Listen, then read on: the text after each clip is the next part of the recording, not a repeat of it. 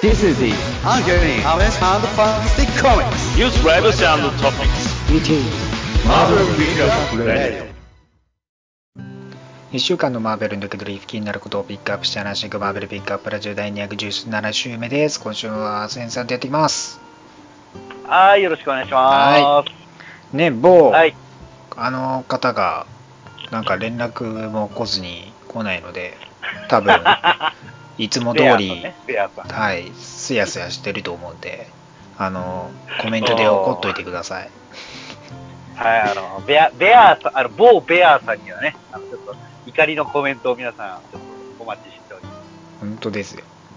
まあ、今週といえば、やっぱりね、こう、昨今、海のキャラクターがね、こう、話題を、こう、集めているわけじゃないですか。やっぱ今週、そこにね、やっぱね、注目していきたいなというところで、やっぱ、海のあのキャラクターをね、公開するというところで、あのキャラクターを紹介していければいいなと思ってますからもう。、ツイッターでも、もう、どっかんどっかん。ねえやっぱ海っつったら多分あのあのあのキャラだってね皆さん思うと思うんでねねあのやっぱ水のなねねアクアやっぱアクア系のね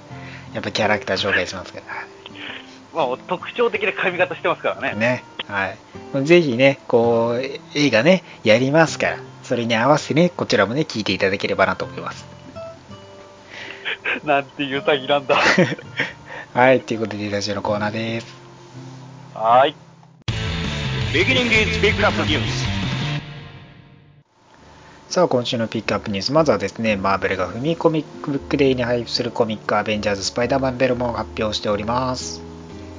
はい。えー5月4日にですね行われるフリーコミックブックデイですけども、まあ、そこで配布される、えー FCBD アベンジャーズ1号と FCBD スパイダーマンベルム1号ですね発表と、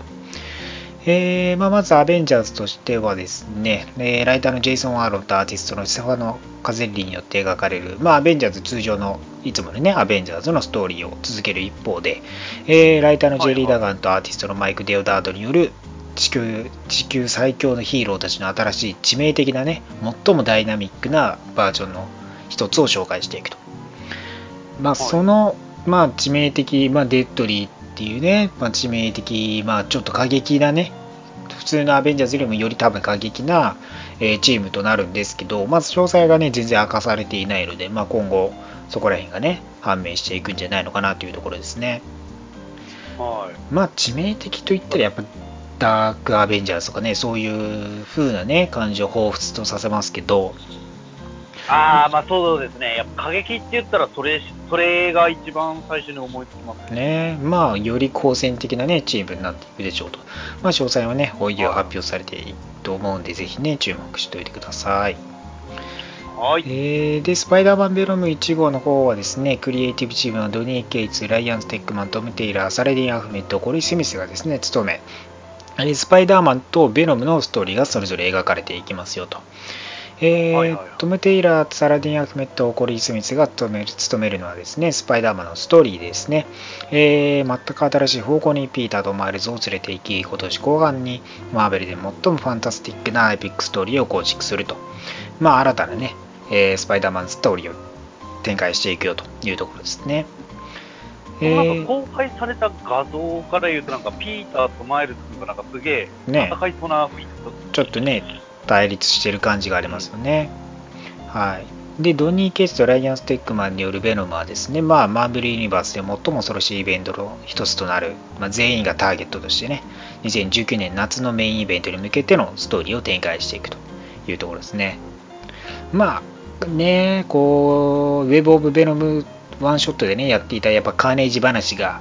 えーあって、まあ、全員ターゲットですからね。まあ、そこを予告しているというところでやっぱカーネージ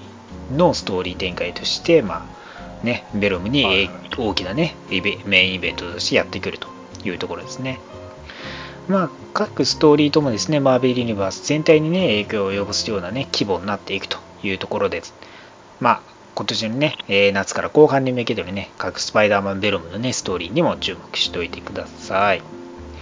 はい。えー各種はですね、5月4日よりコミックショップで配布予定となっておりますんで、お近くのコミックショップによってね、5月4日行ってもらいに行っていただければなと思います。あ、あ、もう、大体、私の住んでる県にはないので、皆さん、取りに行ってください。東京とかですかね。はい。そうですね。悲しい現実。ね えーそしてドラマ、クロークダガーシーズン2の米放送開始日が判明しております。はい。はい。で、フリーフォームにてですね、米配信されるドラマ、クロークダガーシーズン2の放送開始日が4月4日だと発表されております。えーまあ、シーズン2用のね、ポスターも公開されて、タイロンとタンディが並ぶ間にね、緑に亀裂が入って、今回のメインヴィランであるメイヘムをね、あの、示唆する、匂わせるようなね、感じになっていると。まあ、2人を分断させていくような感じですからね。まあ、シーズン1のね、話とかになってくるんで、まあ、まだ見てない人はこのラジオの中でいないと思うんですけども、まあ、はい。フリーフォームはね、日本でのこのサービス提供まだしてないんですけども、こちら Hulu で見ることができるのでね、はい。このクロークダガーシーズン1まだ見てない方はシーズン1予習しておいて、まあ、今後ね、多分また Hulu であのクロークダガーシーズン2来ると思いますんでね、そちらに間に合うように見ていただければなと思います。まあ、あとシーズン2が来るということで、多分もうすぐ DVD 化もされると思うんでね、もしそれを見て、フールに入っていただければなって、うん、はい。そちらも、それでもいいかも。ねえーそしてドラマレギオンシーズン3で終了を発表しております。は。はいい。で、まあ、FOX によるドラマレギオンなんですけども、2019年にね、今年に放送されるシーズン3をもって終了すると発表されております。まあ、えー、FOX 最高経営責任者のジョン・ランドラグラフによってですね、まあ、このドラマがね、キャンセルではなくて、3シーズンをもともと予定していたと。まあ、その予定通りに行けば、この3シーズンで終わるというところですね。まあ、どんな結末を迎えるかにしろ、でも、プロフェッサーがね、出るということは確定したので、そうですね言われてますからね。はい。まあ、この3シシーズン3以降もし作るとしたら、まあ、ディズニーの決定次第でまた作るかもみたいな感じにも、まあ、言われてますんで、はい。まあ、今後の FOX とディズニーの買収状況によったりとか、まあ、ディズニーの方針にね、まあのまあ、よってこういろいろと動くような形はあるんで、まあ、FOX 映画もね、その X メン系の映画とか、まあ、デッドプール含め、ね、そこら辺の映画も、まあ、ディズニーが結構移行次第でっていうところがあるんでね、まあ、まあ、だから、まあね、ちょっとね、本数がね、多くなりすぎるのもね、多分ね、ディズニー側としてもね、あんまりよろしく思ってないかもしれないんで、まあ、そこら辺ね、今後どうなっていくのか、まあ、見守るしかないというところですかね。だ大きくディズニーも大きな転換期じゃ転換期だから、それをどううまくするか。まあ、多分慎重にね、でもまあ、FOX、そこまでフォそのディズニーが買収したから、FOX の映画に影響が出ないようには多分していくっぽいので、まあ、あるして映画とかもそうなんですけどもね、デッドプールとだかねいう、いろんなところで多分分けていくんだと思いますよ。やっぱディズニーだけディズニー参加で R 指定のものをぐるぐる。まあ、いろいろと作れるようにはしていくようなね、感じではあるんで、まあ、見守っといてください。そうです。はい僕らには見守るしかできませんから。ね。まあ、ドラマレギオンシーズン3は2019年6月米放送予定となっております。はーい。はい。えー、そして映画アベンジャーズエンドゲームの新たなテレビスポット映像が公開されております。見ましたよ。いやー、なかったですね。この、まあ、スーパーボールの枠でね、えー恒例の新映像公開というところなわけでしたけど、はいはい、はい。こう、まあ、今まで以上に、こう、最初に出てた予告ではね、全然見せていなかった、まあ、新映像しかなかったわけですよね。もう情報量が多すぎて。ねこれまあ、まあ、人々はね、こう、進んでい、まあ、動き出すわけですよ。まあ、その諦めというかね、まあ、そのまま人々は進むけど、まあ、自分たちは違うという、まあ、動き出すわけですよね。で、はいはいはい。ね、宇宙ではトニーとネビュラがね、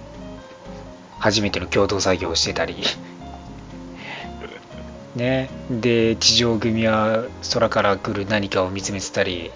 そしてロケットラクーンのねクラシックなコミックコスチュームだったり。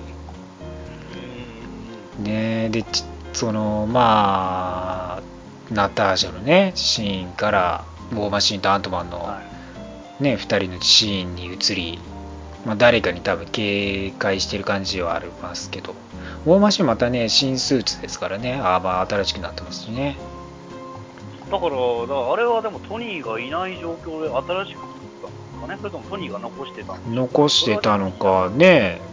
どうなったのかね。まあ、ブルース、バナーがいるからね、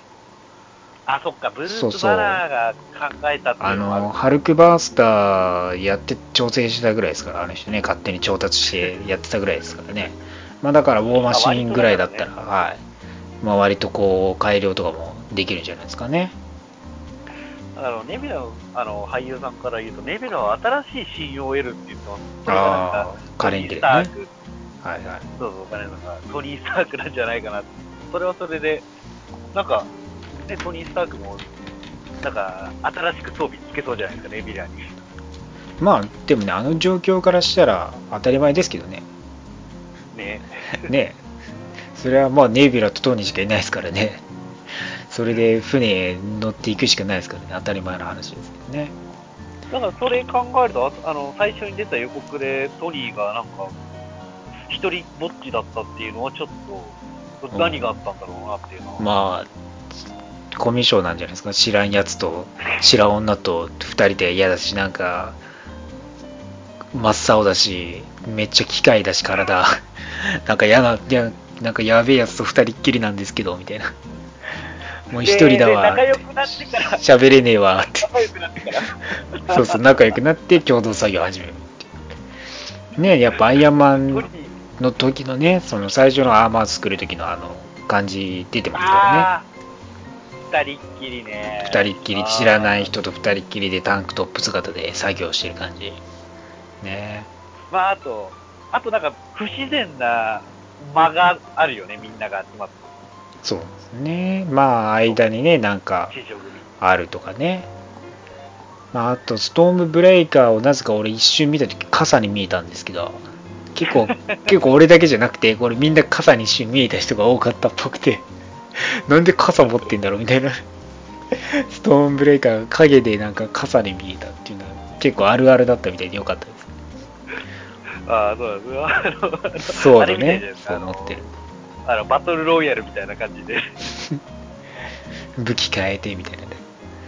まあ、あとホークアイですね、ローニンのね。ああ、はいはで、最後に震える手のね、シールドを縛るキャップと、そしてね、アベンジャーズマンションのね、その、横基地をね、歩いていくヒーローたちですよね。いや、もうや何が、何が起こるんだっていう感じですよ、やっぱり。ー、ねえ。いやー、何が起きるかわかんないですけどね。いやー、まあ全然本当内容わかんないですけどね。多分本当にだから公開したのがわからない。と本当に冒頭15分くらいしか映像出してないんだろうなって感じありますからね。だから、あの、なんか、テスト映像を見たら、なんか、そう3時間今日あるけど、みんな誰一人としてトイレに立たなかったっていうぐらいうんの話ですからね。まあ、それ本当三もう最初から最後まで。うんまあ、そこからね、微調整とかして、まあ、本当のね、終わり、エンディングとかをね、まあ、公開することになっていくんですけどもね。いやー、まあ、だから、ね、まあ、こう、MCU でも最大、最長の映画になるかもしれないみたいなね、話になってますし、はいはいはいいやー、かなりやばいですね。もうあと2ヶ月、もう3ヶ月切ってますからね。もうやばいですね。2ヶ月と3週間ぐらいですかね。皆さん、今のうちに準備してくださいね。まあ、あと、このスーパーボールに合わせてまたね、キャプテン・マーベルの新映像も出てたんですけど、かなりね、こあーはいはいう飛んでってたり、まあ、アクション面とかね、かなり見せたりしてましたしね、かなりかっこいい感じになってますから、まあ、まず、来月のキャプテン・マーベルに備えていただいてね、その後に来るはいエンドゲームにね、こう気持ちをもっと持っていっていただければなと思います。はい。はい。ということで、今週のピックアップニュースは以上になります。はい、ありがとうございます。Next to Sensei Pool Topics. さあ、今週の先生プールに気になるトピックスは何でしょうか？はい、えー、今週の気になるトピックスの方なんですけども、まあ、はいえー今週の方はですね、ま、えー、アニメ、マーベル、スパイダーマンの、えーまあ、まあ、一応日本的に言うと、まあ、2期の方をね、紹介していきたいと思います。はい。まあ、現在今再放送で、まあ、何話か今やってますけども、まあ、そうですね、1期の続編というわけで、うん。まあ、シーズン2、まあ、いきなりピーター・パーカーの夏休みから始まるんですけども、まあ、まあちょっと、あの、公開時期とあれがちょっとあれに重なってたんでね、多分それはそこらでだったんだろうなって思って まあね、映画の方、実写の方と、まあ、う。まあね、あのー例のね。で、さらに言うと、まあ、シーズン2で出てくる、えーはい。新ヴィランにもベノムもいましたし、まあ、そこはやっぱりベノム。やっぱりね、そのベノムに行くまでがね、ベノムのことを、めちゃくちゃ罵倒してましたね、JJJ が。ベノムね。と、ベノムの反撃とかって、まああの、そうですね、ベノムの初登場、まあ、初まああの、フラッシュのね、ベノム初登場会。で、まあうん第32話の、まあこれも多分、もじってんだろうなって思うんホームパーティーからやってきますからね。カミングじゃなくてね。パーティーでそれ。ね。まあ、今回はまあシーズン2、まあまあまあ、えーまあ、いなんでしょうか、このアニメの、まあ、簡単な紹介なんですけど、はい。ホライズン高校という、ね、ピーター・パーカーは、えー秀才の学校に通っていて、うん。まあ、ヒロインとしてのグーエンが一緒に同じ学校にいます。うん。で、えーアリスメットユニバースの2代目スパイダーマンのマイルスや、えーまあ、あとは、えーアーニャとか、うん。結構ね、あの、スパイダーガールになる、割といろいろな 要素を含めてるアニメなんです。うん、そうですね。結構、まあ実はシーズン2でアーニャ実は力を持ってました。まあ力を、まあえーとですね、シーズン1の終盤の方で力を得るんですけど、それをずっと引き継いでましたよってこともあっあはいはい。まあやっぱり、なんですかね、その、最後の話が悪い奴らがやってくるっていう、うんうん。まあ、話が4話続いたんですけど、その時の、まあ、A 級から B 級のヴィランがどんどん出てくる展開がすごいです。A 級から B 級って。あの、あの、なんですかね、お本当、俺わかんない、わかんないようなキャラクターも出てきたりとかして、あなんか、なんかすげえカバみたいなやつが出てくる。ー、スポットとかですかね。ああ、そうそう、スポットも出てきたし、カバ？カバなんだろう。カバ？あれなんだったんやろうなっていう。カバだっけな。まあ、結構そういう B 級から A 級、まあ、ジャック・オーランタンとかも出てきたし、ああ、はいはいはい。わりかし結構 A 級も出てんな。まあ、まあ、あと、やっぱカメレオンが出てき最終回出てきたのすげえなって思って、はい。やっぱり原作だと一番最初に戦ったスーパーヴィランじゃはいはいはいはい。それが最終回に出てくるっていうことあたりは、ちょっとこれはちょっと、おっってなってなりましたね、俺は。ね、憎い演出ですよね。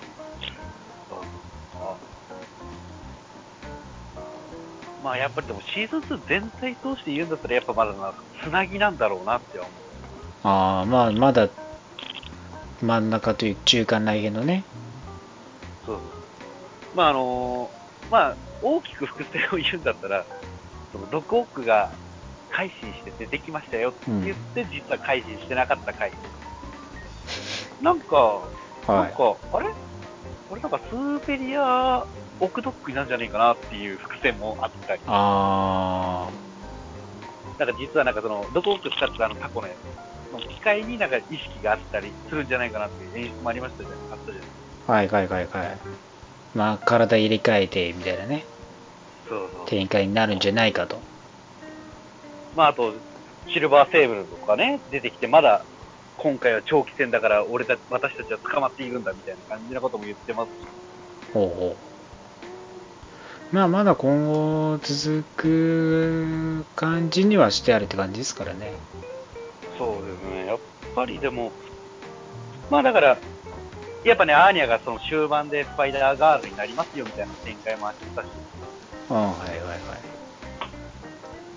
まあ、だから多分、まあ、今後もつな、まあ、続いていくんだろうなって思うんで、ぜひね、あのまだ見てない方、多分まだ再ホストの方がまだやってるので、もう一回見ていただいたら、多分途中からでもまだ参加、あの面白く見れると思うんで、うんぜひあのアニメ版、高青年のピーター・パーカーがどんどん不幸になっていく姿を見てほしいですね。そんなにね、最初不幸じゃなかったはずなんですけどね。だからシーズン2ずーっと金欠のこと言ってますからね、あいつ。ずっと金欠なんですね。そうなんですよ。もう本当にかわいそうすぎる。お前何やったねみたいな感じで、かわいそうな目に遭ってるんで。あ、でもなんかそれが逆にピーター・パーカーだ。らしいというかね。まあ悪い奴らがやっ、まあヴィラン、ヴィランがいっぱい同時する悪い奴らがやってくるは2月25日からね、D ライフで放送するみたいですからね。ああ、あの、ぜひなんかその結構割とヴィランとかたくさん出てきて、わしゃわしゃするんで、結構ね、楽しい回だと思うんで、うんぜひ見て。そちらも見てください。はーい。はい、ということで今週もためになる話ありがとうございました。はい。Next to Comics Living さあ、今週のリーフレビューです。はーい。はい。で、今週はもう、まずはですね、えーはいアンキャニ X メン11号からいきたいと思います。えーはいまあ前後、まあ、アンキャニ X メンって X メンディスアッセンブルドとしてですね、1号から10号まで週間で発売されていたんですけども、まあそちらにおいてはネイト・グレイ X マンの暴走を描き、まあ彼が平和のためにと言って暴走している状況で X メンたちとね、最終的には一人で対立し、そこで彼らを消し去ってしまったと。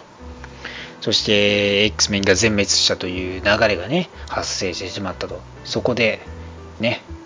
彼ら、我らがリーダー、あのサイクロプスが再び X メンを結成するために帰ってくるというところですね。で、おはい。まあその復活劇にとしては、えー前回でね話していたアンキャニ X メアニュアル1号の方でまあ話していたのでまあそこをね振り返っていただければとで今回ですねいよいよこのサイクロプスが消えた X メンに代わってね動き出すと。でまあ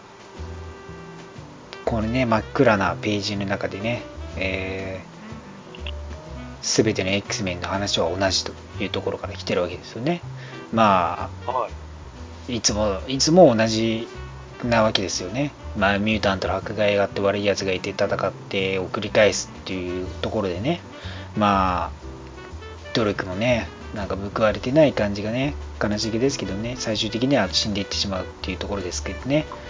まあ、でも今回は、これが X メン最後のストーリーだと。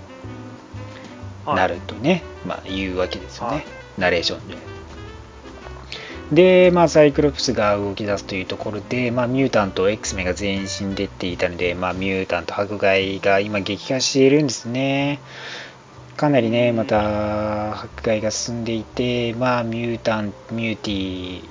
で、とね、まあ、差別として呼んでて、で、まあ、治療薬がね、生まれてしまって、その治療薬が余計ね、ミュータントに使わせろっていうところでね、暴動が起きてたり、まあ、ミュータントと人間との対立がかなり激化するような状況にあると。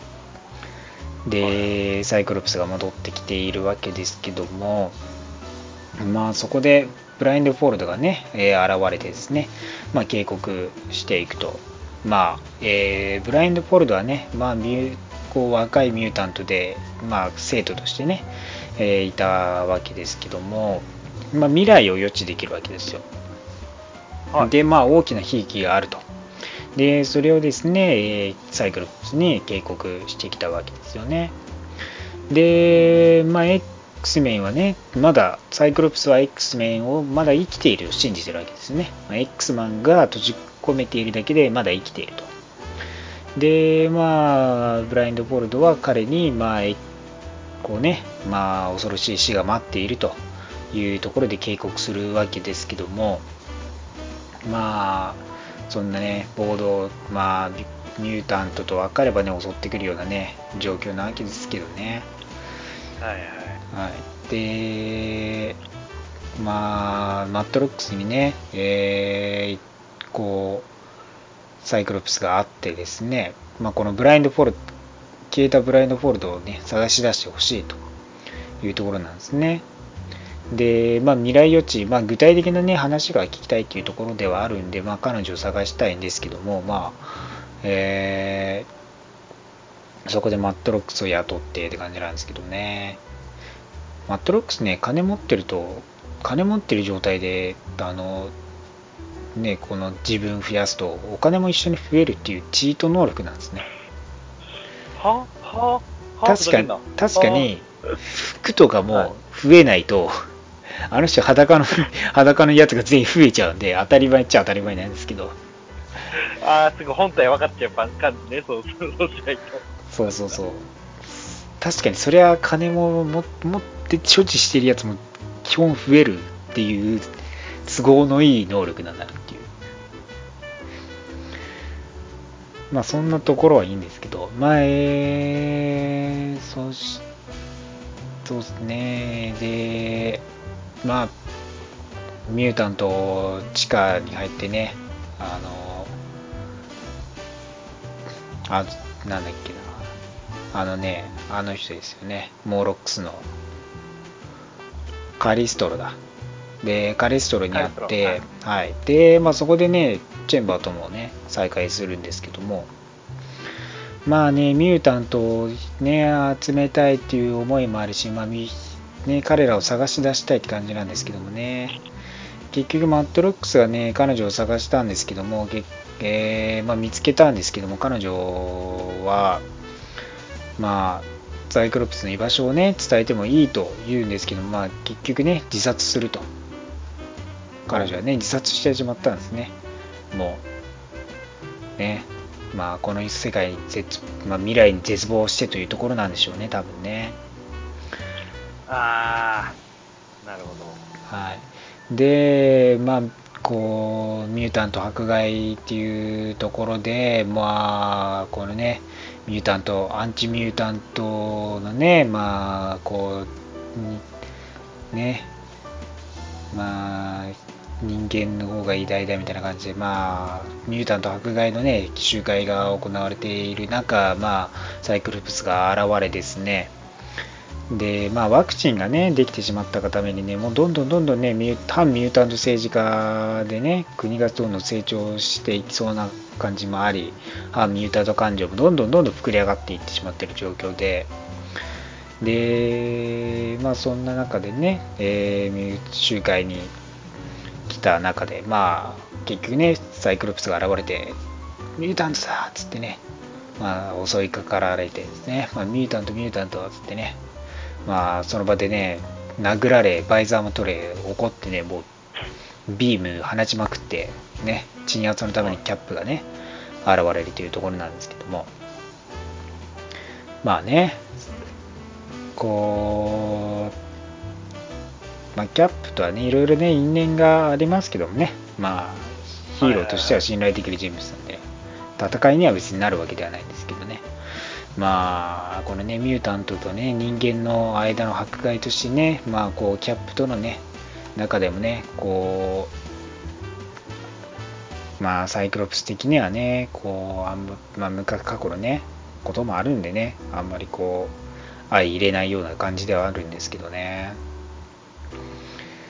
まあ、このね、カメラ、カメラもね、来ていて、そんな中で、まあ、ミュータントをね、集めたいがために X メンね、まあ、以前の X メンたちに集まってほしい、生き残った X メンにね、まあ自分、この場所をね、言って、で、まあ来てほしいと。まあそこが、学園がね、あった場所なわけですよね。現在は壊されてしまっている学園の跡地に集まれと。まあ X メンたちに伝えるんですけども、まあ、はい。そこで待っていたのはですね、待っているわけですよ。このね、服がね、粋なのがね、まあ、アストニッシング X メンのコスチュームの服を、まあ、帽子と顔はね、覆ってないで着ている中で、ニュー X メンの時のジャケットを着ているというね、あの真冬で雪降ってて寒いんで、そういうコスチュームの組み合わせをしてますね。粋ですね。そう、過去のコスチュームたちを組み合わせる感じで、粋ですよ。うんで、まあそこにね、ある人物が現れるんですね。あのー場所指定したんで、あのがっつり反ミュータント組織のピュリファイヤーズとかリーバーズとかが 思いっきり現れちゃって、はい。いやいやサイクロプスみたいな感じでね来てあれお前だけかよみたいなねなんだたった一人じゃねえかよみたいなねミュータント一網打尽できると思ったらって感じですけどね。でもまあねそこに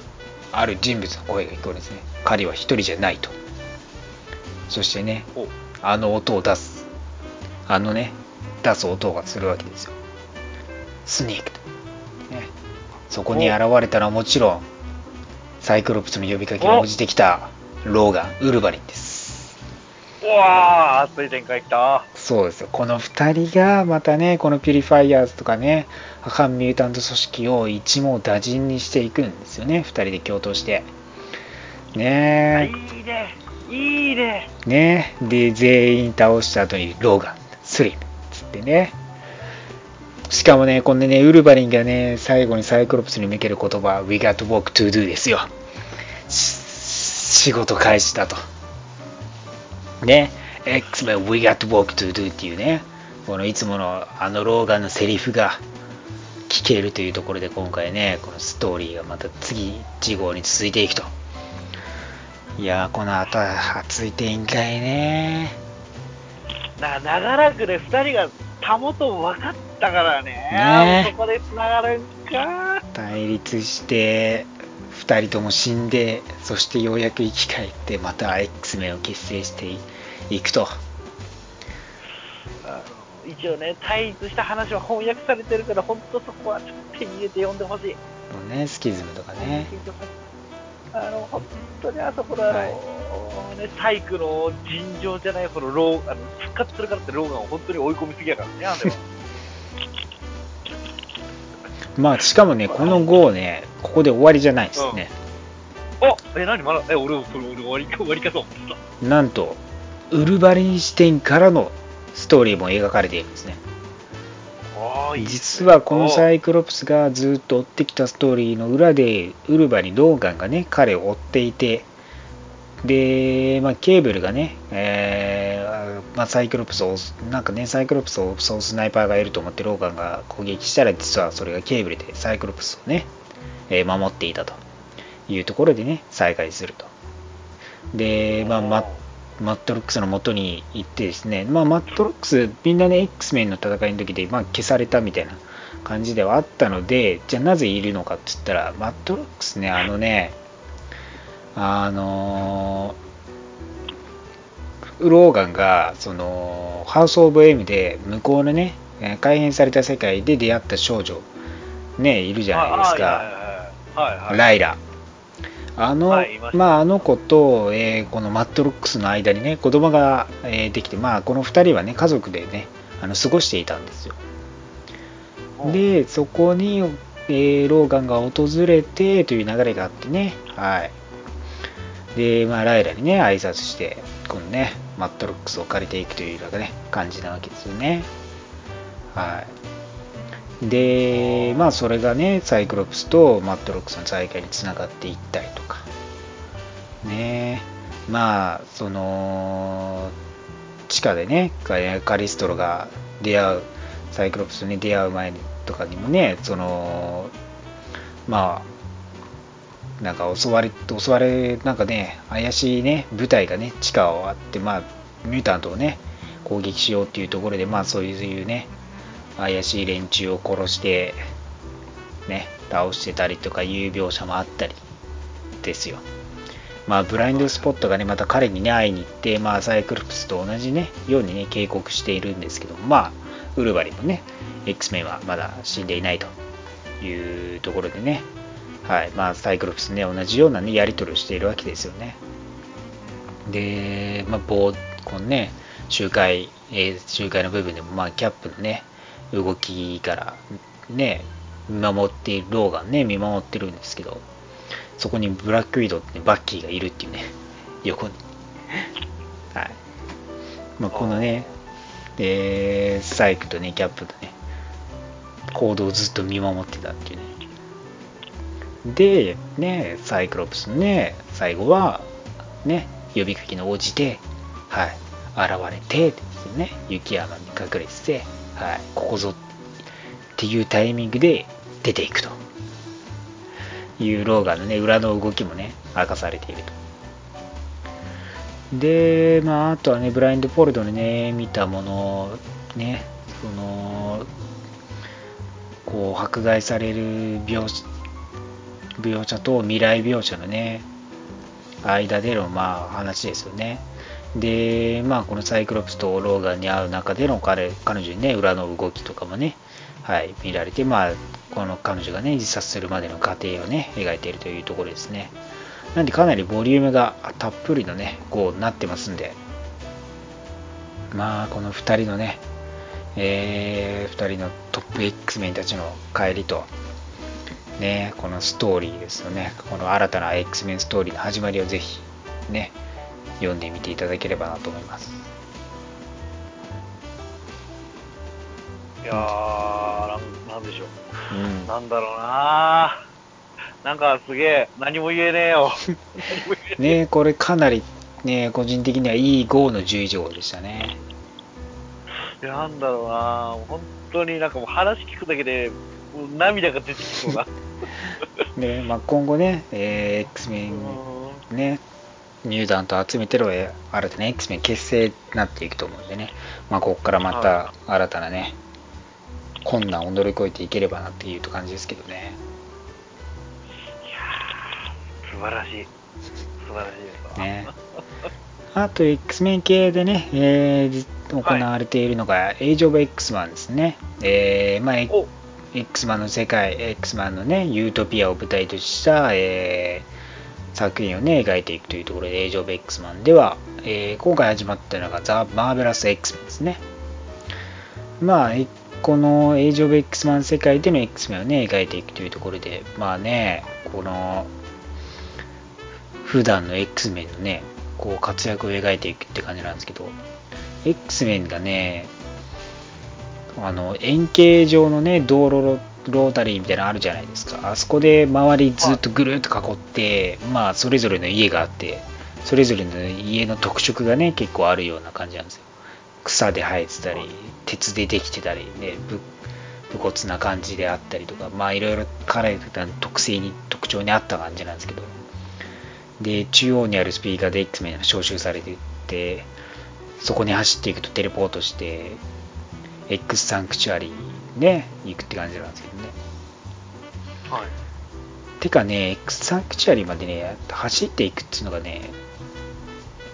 ナイトクローラーはね、テレポートしていける楽ですけどね、他の人みんな走っていくっていうのが受けるんですけど、もうちょっとなんかやる、なんかこう、そのね、走り描写がね、あのね、招集がかかって走っていくじゃないですか。で、まあ、はい基地まで走るじゃないですか。で、基地走りつつ、廊下を走り、会議室まで走っていくっていう、なんかもうちょっとこう、なんか、ね、近近未来感あるんだからな、こう、移動になんか、もうちょっと、ね、工夫を凝らせばいいのになって思う。出勤の仕方がダッシュっていう。なダセえな。なんか ななんかね、なんとみんな面白い描写ですよ。まあ、山火事発生してですよね。で、まあ、人々から、はい動物から助けててっていう感じでね、あるんですけどね。まあ、えローラー X23 が何かをね、えー感感じている、なんかだから記憶の片鱗が呼び覚まされてっていうところもあって、この事件の後にね、X マンちょっと不和がね、起き始めると。まあ、X マンが生み出したこの世界なのでね、そこら辺のね、ボロが出始めてきているという感じですかね。はい。まあね、ジーンがですね、その、エンザバのジェネシス君とね、キティプライドからのメッセージを受けてですね、はい、まあ、アポカリプスたちとね愛を伝え伝える伝道師アポカリプスと対立していくというような感じの流れですね、愛が禁じられた世界なんでねエイジ・オブ・エクスマンの世界ははい、愛禁止の世界で愛を説くアポカリプスと対立していくんで、ぜひそこら辺も注目しておいてください。はい。はい。えー、あと、デアデビル1号ですね。今回、まあ、デス・オブ・デアデビルがあって、で、まあ、死亡するという予告の上でね、やっていたんですけど、まあ、実際は死なずに、まあ、重症の中で、えー下半身がねあの、うまく動かせない状況になってて、で、マン・ウィザード・フィアの話で、まあ、そこのね、こう、回復させるためのね、この、自分、己自身との戦いというかね、この恐れ知らずゆえのね、恐れというところのね、話にもなっていきましたし、まあ、内面の部分からね、リハビリの話での、あり、まあ、回復、ようやく回復してきてのデアデビル1号、まだ再スタートしていくというところなわけですね。まあね、万全って感じではないんですけどもね、まあ、もね、だマットはね、モテる男ですからね、あの、バーでナンパした女性と、まあ、一夜を共にしてますけどね。はいまあそんな中でもね過去過去のね描写があってね父から神父様のね話からもあってまあまたねディアデビルとして活動を再開するというところではあるんですけどもまあね若干にやっぱね足がねうまく動かせてない時があったりしてね。まあボロボロにね戦はい関西者とボロボロに戦いながらもはいこう戦いを続けていくディアデビルさんですよね。まあそんな中でねこう暗躍し始めているね街に暗躍し始めている人物がい始めてまあまたその陰にはねウィルソン・フィスクが現れ始めというところであるんですけどもね。はい。まあこのねボロボロになってね家に帰ってきてね血だらけでねベッドにね寝るマットさんはいかがなもんなんですかね ちょっとね、やっぱ安静にした方がいいんですよけどね、彼はね、まあ、戦いをやめられないっていう感じはあるんですよね。どんだけボロボロになっても。あーあー本当に、本当になんかもうに、日中は弁護士だし、夜中はデアデビルだし、うん。な本当に彼が休める時っていうのは本当にないんないんですよ。ね辛いままですよ。ほんとね。まあ、ちょろっと短編で面白いのがですね、この普通のね、通常で見ている描写と、で、そのデアデビル視点で見ているこんな感じ、その目が見えないゆえにどう文字を読み取って、どうこう周りをね、見ているのかっていう描写のね、こう描き方がね、面白いですね、これね。最初は普通に見て、次のページでこのディアデビルが見ている世界の描写を表してっていうのを繰り返していくんですけどね。で、敵がどう、敵がどう見えているのかみたいなね。実際に自分、我々が見ている感じと、マットが見ている感じをこう、繰り返していく感じがね、面白かったですね。こうドアの先に少女がいるっていうね、こう心臓の音でね、彼女、その女女の子でね、場所を知るというか、まあ、その存在をね、見ているっていうのがね、面白いですね。まあ、ディアデビルさんね、ほんとボロボロになりながら頑張ってるんで、ぜひね、また1号から、はい、再スタートになってますんで、ぜひこちらも読んでみてください。はい。えーそして、オールドマンクイル1号ですね。今回から始まっているオールドマンシリーズのピーター・クイル版ですね。はいはい。何が、何があるかって楽しみです。ね、このオールドマン世界でのピーター・クイルですけども、実は、えーまあ、昔スパルタックス王としてね、えー活動をね、していた、まあ、スターロードとしてガーディアンズじゃなくてね、ちゃんとスパルタックス王としてえー家族を持ち、妻を持ち、ね、えー娘と息子をね、持っていたスターロードですけども、ピーター・クイルですけども、まあ、王として、えーね、戦争の戦いに出ていてですね、で、えーまあ、また敵の戦艦に乗り込んでいって攻撃していった中で、なんとですね、はい。まあ、余裕こいてるんですよね、敵のリーダーがね。えーで、まあ、慌ててね、スパルタックスにね、異変がある、やばいっていうところで攻撃があるっていうんでね、急いで戻ったらですねなんとねこう十字の死者蘇生のあのマークですよね。あれが、まあ、地表全体にもう刻まれ込んでてでもうクレーターだらけになっててもうねボロボロスパルタックスがボロボロな状態になってしまったと。で家族たちもね多分もうダメだったのかなっていうところで現在になるんですね。で、まあ、現在ねそのまあこう衛星軌道上からですか、まあ、ピーターねこうそのね荒廃したその同じ場所から見てるわけですけどもねまあ酒浸りですよね。酒飲んでね家族がね死んだでしょう。ホログラムね素通りしていってああ先がなくなったってねで、まあ、昔の友達、えーガモラ、ドラッグス、ロケットラグ、マンティスが現れるんですね。おねまあね、まあ、ガモーラもちょっと老けてる、まあ、ドラッグスはちょっとね、まあ、ボロボロというか血管が浮き出て、まあ、ちょっとね、こう、戦いをね、なんか、歴戦た、こうね、いろいろな戦いをね、経てきた感じ。まあ、マンティスも結構ね、まあ、置いてきてるんですけど、ロケットがね、もう杖ついてますからね。毛毛並みもね、ボロボロになってきてて。いや、ロケットに関して言えば多分もう、もう100歳ぐらいなんじゃないですか、もねえ。かなりこう老いてますからね。でまあまたねこのガーディアンズにね最あのーまあ最後の任務としてガーディアンズに参加スターロードねさせられるわけですけども。まあでこのユニバーサル・チャーチ・オブ・トゥルースがですねまあブラックナイツ、えーマトリアル・マンタグラディエーターっていうね、えー人物たちが暗躍していてで、まあ、彼らに対抗するためにね、えーっていうのもあるんですけどもね、まあ、宇宙船ねこうまあ彼らによってですねブルードとかでもね襲われこうね、えー船が。襲われてもうね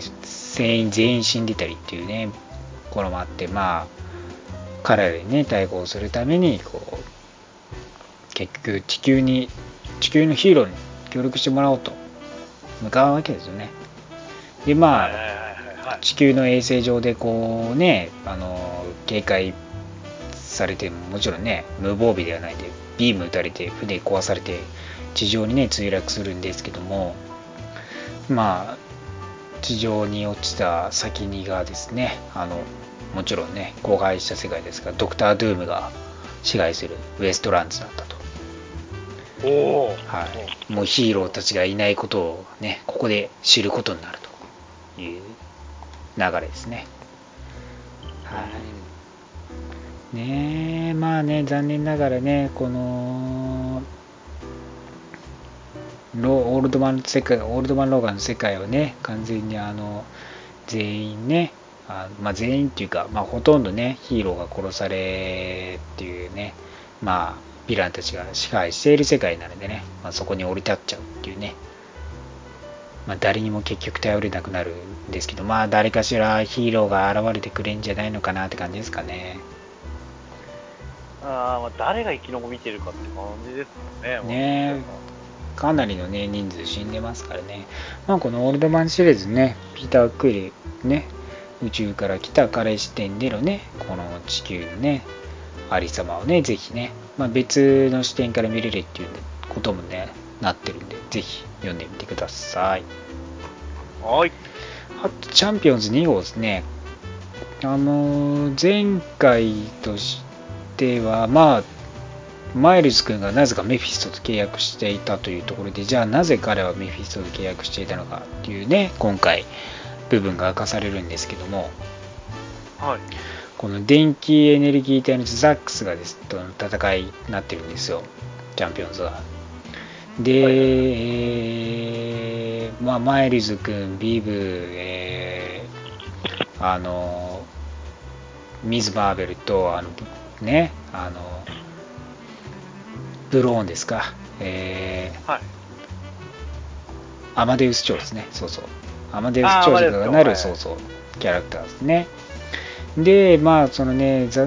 このね、ザザックスを、こう、あのエネルギーとしてね無効化する装置がね使おうとするんですけども起動までじ 30, 30秒かかるとでまあそれまでにねまあえーこのねエネルギーこう電気エネルギー体ですからねもうねビブをショートさせちゃうんですね。でカマラちゃんもねこの電気でよって攻撃されてダウンしてでまあビームもねショートしちゃってで、えーこうね、大きな建物をね破壊されてしまってそこでカマラちゃんがね落ちてきてしまいでビームもね10日の途中でねやられてしまいっていうんでもう2人ともなんとね死んでしまう。ねカマラちゃんとビーブが2人死んでしまったんですね。え？でまあ2人嘆いているわけですよ。そこに現れたのがもちろんやつメフィストですよ。あー、なるほど。じゃあ俺と契約してね、えーもらえれば、えー時間戻してあげますんで、えー契約しますかと、まあマイルズ君は、まあぶまあ、アマデウスは警戒してねするべき、まあ、契約するべきではないとね、まあ、信頼できないですからねメフィストなんかね。まあまあまあまあまあ。で、まあ、結局マイルズ君が同意してで、まあ、時間を巻き戻してで、ね、この2人が死ぬ原因となるね、えー行動をね行いこうね変えてでまあ結局ねこうまあ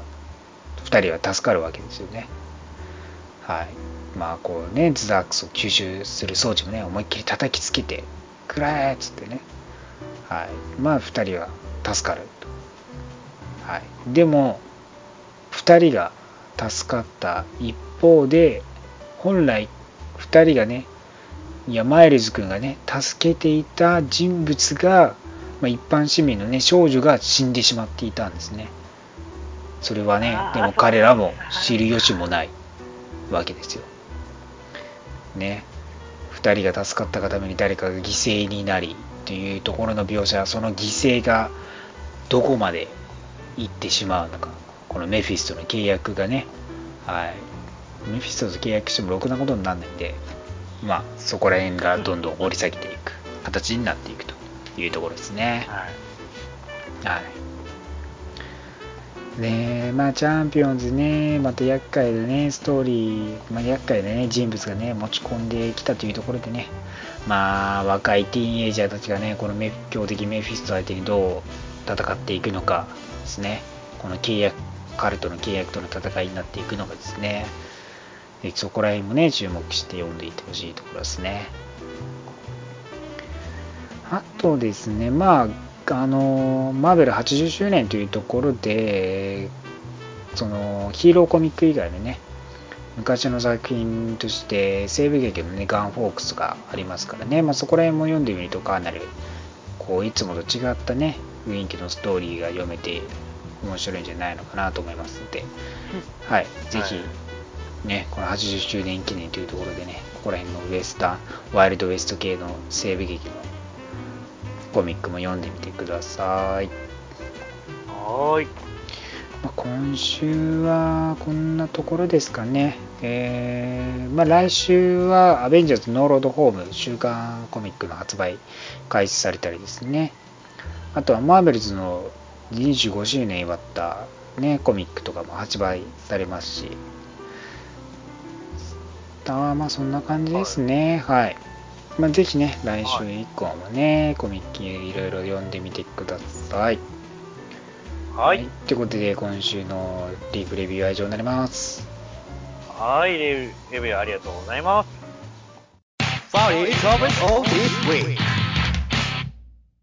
さあ、今週の話題はマーベル80周年ネイマーを振り返るです。はーい。はい来ましたね。ね、皆さんやっぱね、今回ね、えー本日2月8日からですね、公開開始となりました、ネイモアですね。ね、やっぱ海の、海の男ね、今さんがね、え、あれ？おなんか、思ってたのとなんか違うな。そうなんかねそうですね。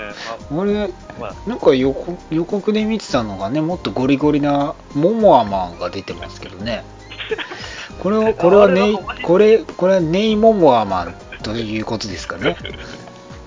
おかしいですね。僕を知ってるネイモアは、あの、パン1で、あの、キャプテンアメリカぶっ飛ばすんですね。ね、まあ、これは、あれですよね、ネイモモアマンとして見ればいいんですかね。そんなわけはないですけど。まあ、あの、それはあの、あの、D、D 社のファンから怒られますけど、ね。まあ、えー海の男に対抗して、まあ、こちらではね、えー海の男、ネーマーサブマリナの方にね、はい、紹介、まあ、ちょろっとね、話していければ、いければなと。ままあ、ねえ、みんな大好きですよね、ネーマーさんはね。そうですね、もう、あの、彼に関して言えば、ヴィラン好きでもヒーロー好きでも、どっちでも当てはまる人ですよね。ねえ。えーまあ、初登場としては一応、マーベルコミックス1号、えーというところでね、はい、まあ、記念すべき初登場がね、最初のコミックというところであるんですけども、で、まあ、本当にマーベルとキャラとしても、本当に最高さですよね。まあ、タイムリーコミックスの時代ですけどね、まだね、最初の。で、まあ、サイコさんのキャラクター、まあ、ヒューマントーチとね、並んでサイコさんのキャラクターとして知られているわけですけども、まあ、深海に住む、えーまあ、アトランティス人としてのね、えーまあ、キャラクターなわけですよ。はい、まあそうですね。はい。ネイモーさんといえば。ね。で、まあ、王子として知られるわけですけども、まあね、やっぱりね、あのー皆さんご存知の通り、えーあのー結構こう、まあ、反人間、反アトランティス人なんですよね。まあ、こう、さらに言うんだら、ミュータントっていう疑いもありますし。まあ、ファーストミュータントって呼ばれるようなね、はい。まあ、最初のミュータントとも呼ばれている部分もありますけどね、まあ、そこら辺がね、ちょっとね、曖昧ですかね、まだね。はっきりと、まあ、断定、まあ、していいのかな、ミュータントっていうんで、もうね。だから人人間とアトランティス人のハーフなんて、まあ、超能力を、まあ、潜在的 X 遺伝子でその能力を持っているのかっていう詳しくは正直知らないので、まあ、そこら辺をねネイモア好きの、ね、博識ある方が知ってると思うんです。よ、ね、あのコメントしていただければいいと思うんですけど。そうですね、ちょっと、ちょっと、これに関しては僕らはわからないんですけど、教えてほしい、そうそう。本当に。その X 遺伝子があればえそのミュータントみたいなな流れがあったりするんですけどそこがね割と曖昧でね実はミュータントって言ってたけどミュータントじゃなくしますとかも結構あったあるんでまあそこら辺がねネイモアさんがどうなってるのかわかんないですけど、まあ、一応ファーストミュータント最初にミュータントと呼ばれてたりしてますけどコミック的にはファーストミュータントだったんですけどそれより前にアポカリプスが現れたりとかまたややこしい話にはなってくるのでここは置いときましょう。そうですね、そうですね、ね。置いときましょう、置いときましょう。で、まあ、えー、反、えーまあ、この、えー南極でビブラニウムを発掘するためにね、えーまあ、えーこれ、こう氷をね、壊したりして、えーまあ、船長をしていた父親と、まあ、あの、砕氷船か、そうですね、砕氷船で、まあ、あの、氷壊しながらね、こう進んでビブラニウムをね、えー発掘しようとしていた、えー人物の、まあ、父親をも父親として持っているわけですけども、で、まあ、人間、は通常の普通の人間なわけですよ、お父さんは。で、母、お母さんが、あの、まあ、ネイアトランティス人で、まあ、この2人が、ね、結ばれて、結局、まあ、ネイマーが生まれたという流れなわけですよね。あの、ちょっといいですか、ちょっといいですか。はいで。とりあえず一応、一応ここだけ聞くと、あの、某、某 D 社と被ってるんですけども、一応、一応ですけども、サブマリナーはネイマーの方が2年先ですからね。そここだけちょっとあの、皆さん、そこだけはあまあに一応登場したよねギリねまあだからそのねそう海界隈ってそういうこと多くないですか？基本的に神話含めやっぱり、まあまあまあまあ、うんまあ、そういう部分やっぱあるじゃないですか、うん。まあ、そこはねだどっちが先とか、うんまあまあそんな野暮なことは別にだからね。そう、あの、そうそうそう、あの、大体、女性よね、やっぱり、そういう、そこの世界まあまあまあ、あそうね。そその世界そのね海の世界からやってくるとかね特にね。そうそうそう。そうですね。だだから、結局そこはどこのパクリとか、どこの、どこがパクリとか、どこが先にやったかじゃなくて、それはもうお約束みたいな感じなところだけはちょっと頭に置いて。ね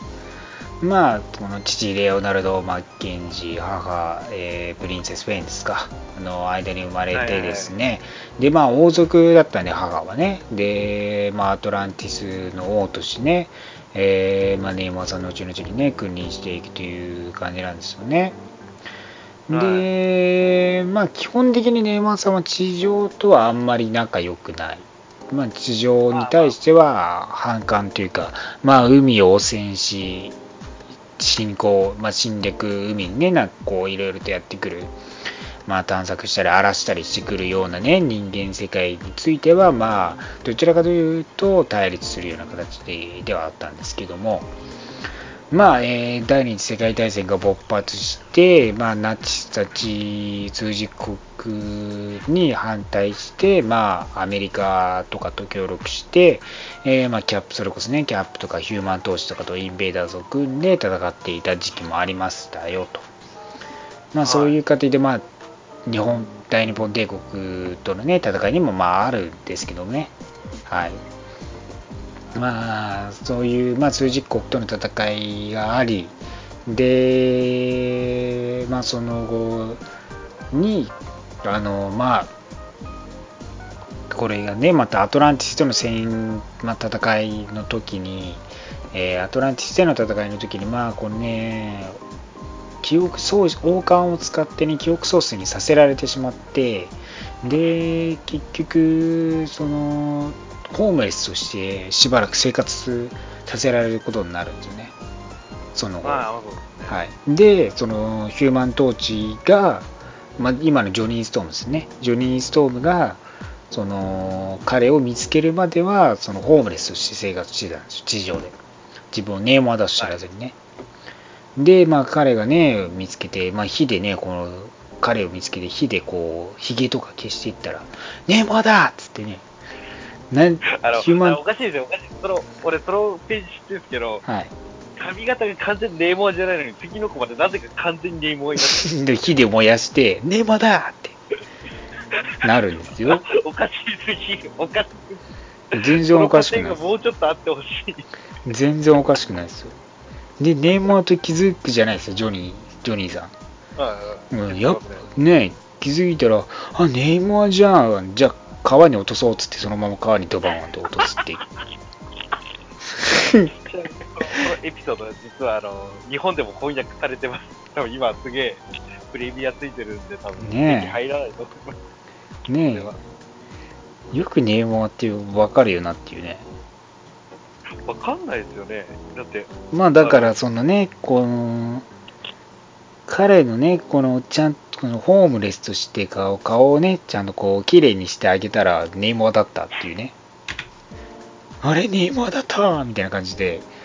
ネイマー、じゃあ海に落ち、水に落としてあげようっつって、その川に投げ入れるっていう、ひどいですよ。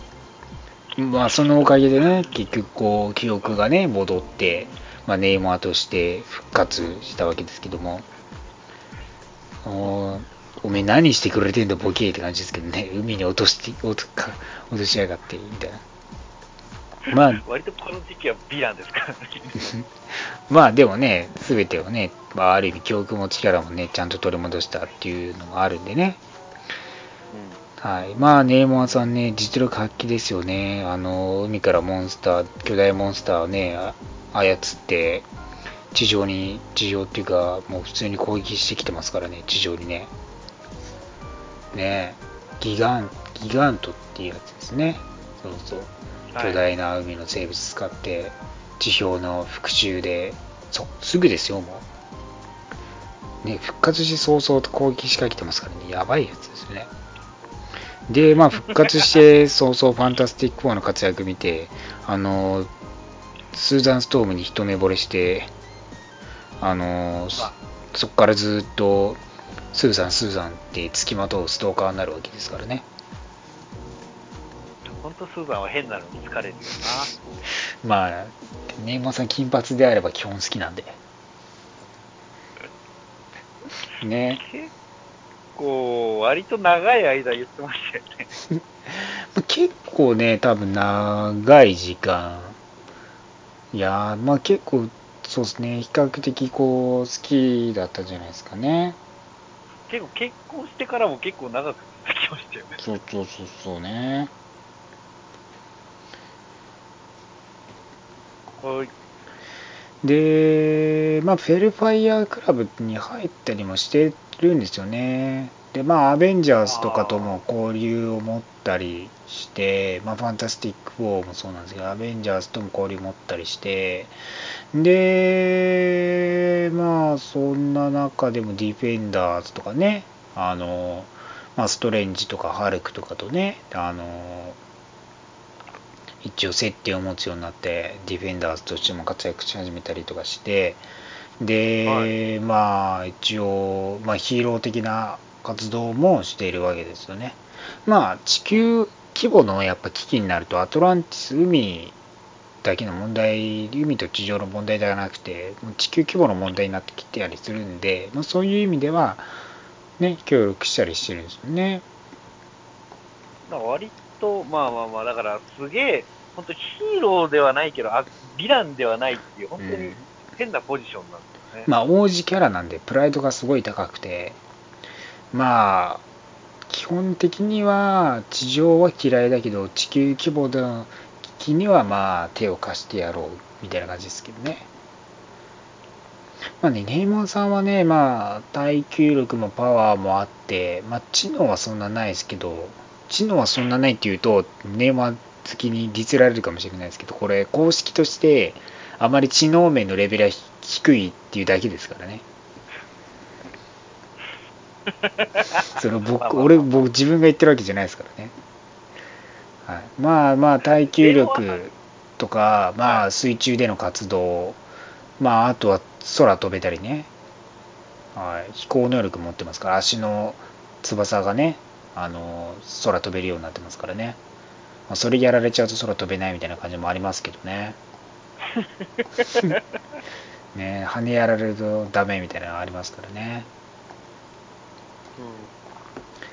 まあ、そうですね。で、まあ、そういう活躍をしつつ、あとは何ですかね。やっぱり、まあ、X メンにね、力を貸すようになったところですかね。まあ、まあ、ファースあファーストミュータントと呼ばれてるくらいですからね。まあ、そこら辺がやっぱり X メンとの協力関係もありですよね。で、まあ、それこそ、あのその海の中で落ちたねマグニートの宇宙基地をあの浮上させてねあのサイクロプスのユートピアにして、まあ、ミュータントたちのためにね、はい、島、はいはいはい。国一つ作ったりしてましたしね、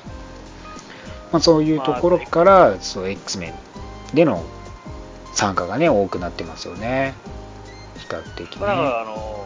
アベンジャーズ VSX メンの時も X メン側でしたもんね。そうですそうです、まあ、金髪美女がいるんたでやっぱエマさんという金髪美女のためにやってますからあの、ワカンダ崩壊させたじゃないですか。はいはいあの後、その、なんか、その、他のみんなってなんかそう、やっぱフェニックスフォースのせいでおかしくなったみたいなフォローされるけど、ネイモアだけ、ただ単にそれは正確ですって言ってたのが、本当に爆笑しまあねその X メン側に協力確かに協力してねフェニックスフォース力得てますからね。しょうがないですよ。そのまんまですよ。あの時、あの時だけなんか、ネイモアはただ単にその性格のせいでああなったっていう。のが、ね。めちゃくちゃ、他のみんなはなんか兄弟の力に溺れたって言うけど、ネイモアさんはただ単に素でやったっていうあたりが、でもそれは逆に、やっぱフェニックスフォースに屈しない力を持ってたんだな。そうある意味ねそういうところでありますよまあだからブラックパンサーとは一国の王同士としてこう交流というかね、まあ、親近感みたいなものもあってね、えー割と仲がいいとは言わないけどねやっぱ国同士の争いではなりますけどまあ親近感は覚えているっていう感じですよね。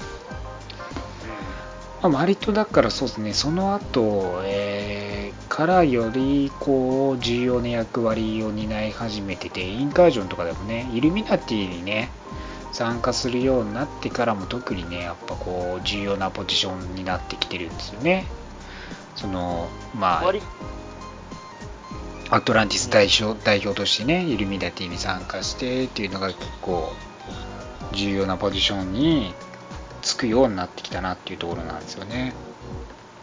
そうですね、やっぱ、まああの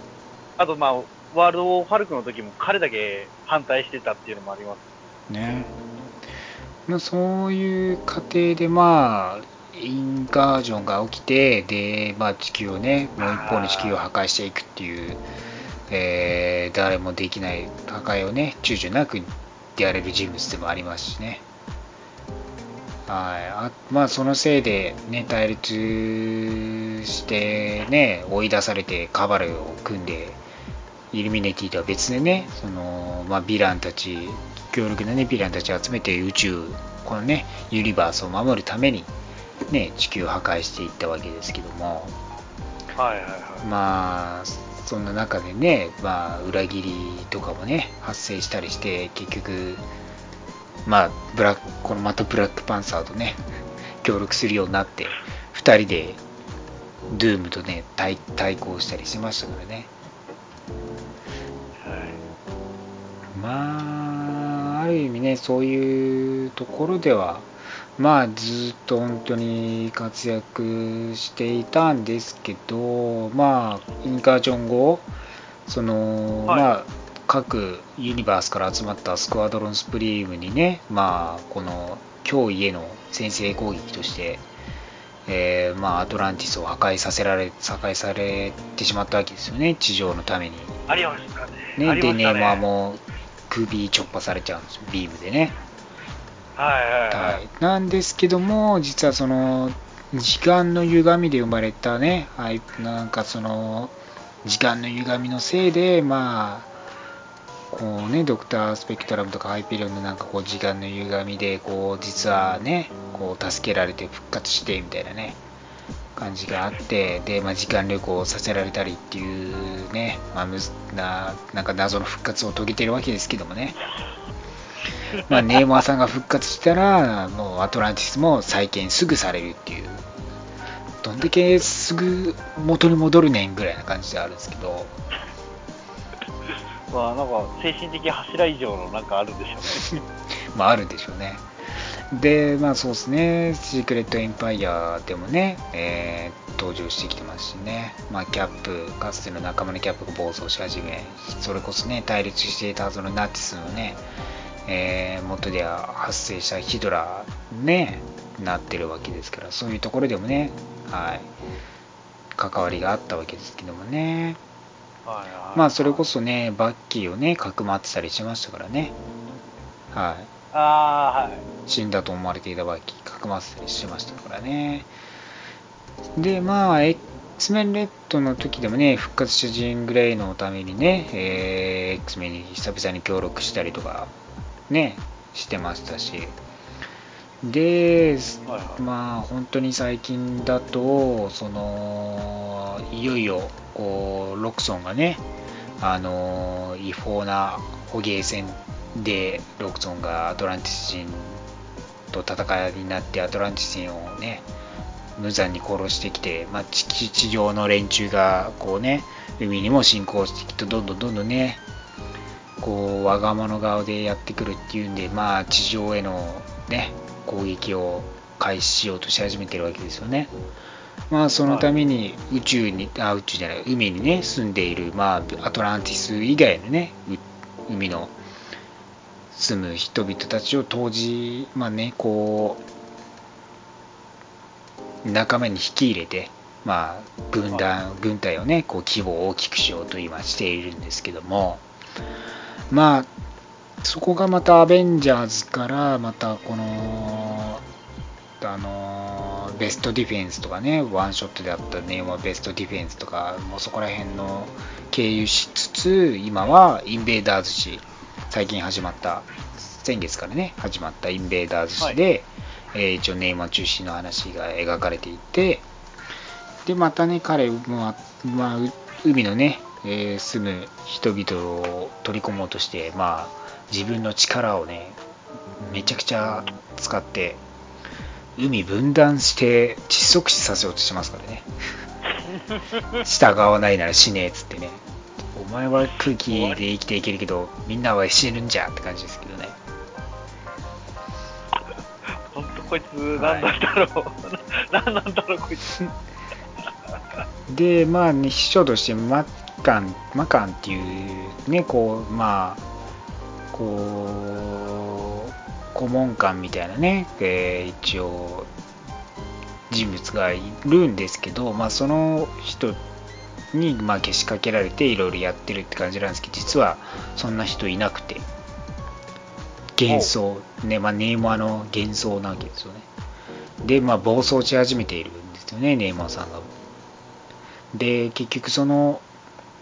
マカンっていう名前の人物が彼が第二次世界大戦中にネイマーの腕の中で死んだ人の名前と容姿が共通している部分の人でまあネイマーの過去に何かがあったっていう風なね示唆が出てきてでしかもそれが関係してくるのがプロフェッサー X と。またチャールズがなんかやなんかね、まあ、ネイマーと一緒にしていたみたいなところもあって今後またそれが明かされていくようなんですけどもね。まあそこら辺のアベンジャーズとの対立にどうなっていくのかとかね。地上との戦争にどう本当にね開始してしまうのかみたいなね。描写が今後描かれていくでしょうという感じでね。まあ、ネイマーさんね、今はそんな感じですよね。まあ、ざっと振り返る感じですけど、まあね、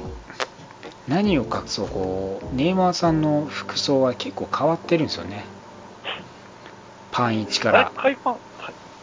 あの、パン1からなんか、ジャケット着たぐらいじゃないの？いやいやいや、そんなことないです。海パンからだって、まあ、海パン歴長いですけど、海パンからなんか黒いジャケット、まあ確かに着て、ぴったりめになんかね、黒ジャケット着てて、まあ、す海パン一丁じゃなくなったよっていうのもあったり、まあ襟、襟すごい立ててますけどね、その服着てる時ああいつ、なんか、なんだろうな、キャプテンアメリカの回想シーンだと、キャなんかパン1の姿しかお出てこないか まあな。第二次若い頃はね、そういうこともありましたよね。あの、すげえ俺は爆笑なのが、雪の中パン1で戦ってるのがすげえ爆笑。ねまあ、基本パン1ですから服着てたらだって海の中で服着てたらね染みちゃって沈んじゃいますからね。やっぱ海パン一丁です。まあさんってそういえば、アニメにも出てるんですよね、一応、古い。スパイダーマン、アメージング・グレーズああそうみたいですね。あの、あの、あのプール見つけて、おこれは水だな、よし、飛び込もうって、あの、はアルコールの、アルコールのプールに飛び込んで水分なくすっていうい、やべえやつっすね 匂いで気づけよっていう話 あのぜひね、あの、それ本当にあるんで、これはちょっと、探してほしい。ね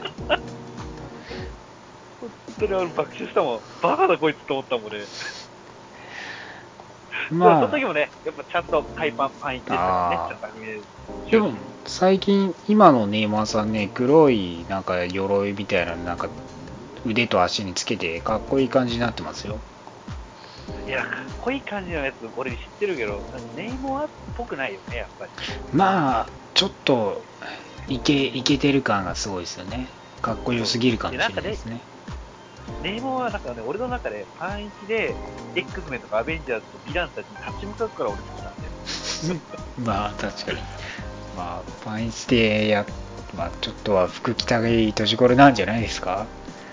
そろそろ海パン一丁やりたいなって いい年こいだしなってまあ意外と翻訳にもね、結構いろんな翻訳、これもちょっと調べて欲しい、買ってほしいなって。ねまあ、昔はすごい逆三角形顔させられてましたけど、まあ最近本当イケメンにちゃんと描いて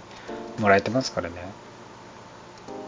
そうですね。やっぱネイマさんって意外とちょろちょろエピソード出てるし、アベンジャーズでキャプテンアメリカを実は助けて、助けてっていうか、なんか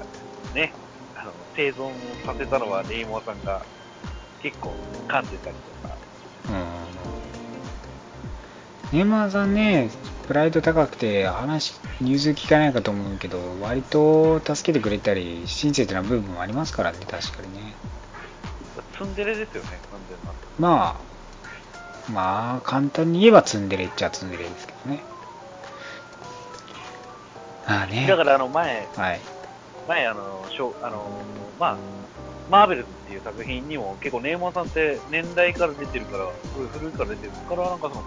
敵でも出てるし、未来、味方でも出てるしって結構、立ち位置がすげえ変わるんですよね、ネイモアさん。まあ、まあ、確マーベルズかにねっ。て。まあ、ネイマーさんね、いろんな本当ところでね、登場してきてますからね。あの、ぜひね、こう、ネイマーさんを追うっていう作業をね、すると、なかなか大変だと思いますよ。ネー誌でやってるわけじゃないんで、そうなんですね。まあいろんなとこ行くな、みたいな感じになると思うんで、ぜひ頑張って読んでみてください。はい、あの、僕が大好きなマーベルゾンビーズに一コマだけ登場してくださいまあ基本、基本はやっぱりこう、ファンタスティック4じゃないですかね。そうですね。まあまあ、まあ、いずれ実写化される日がす来るでしょうねえ、僕、ねえ、やっぱ今日公開の映画でも実写化されたのかなと思ったら、やっぱ違ったみたいなんでね、あの、本当に、ネイマーさんも実写化していただけるように、あの、多分、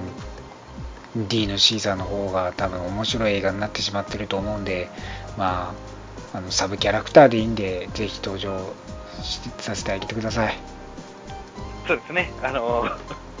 あの、別に直接登場じゃなくてもいいんで、ぜひ、キャプあのキャプテンアメリカが一言二言でも喋ってるだけでもいい。そうですね。あ、じゃあ、インベーダーズを映画化していただければ。はい。いろいろな利権の問題で。よろしくお願いします。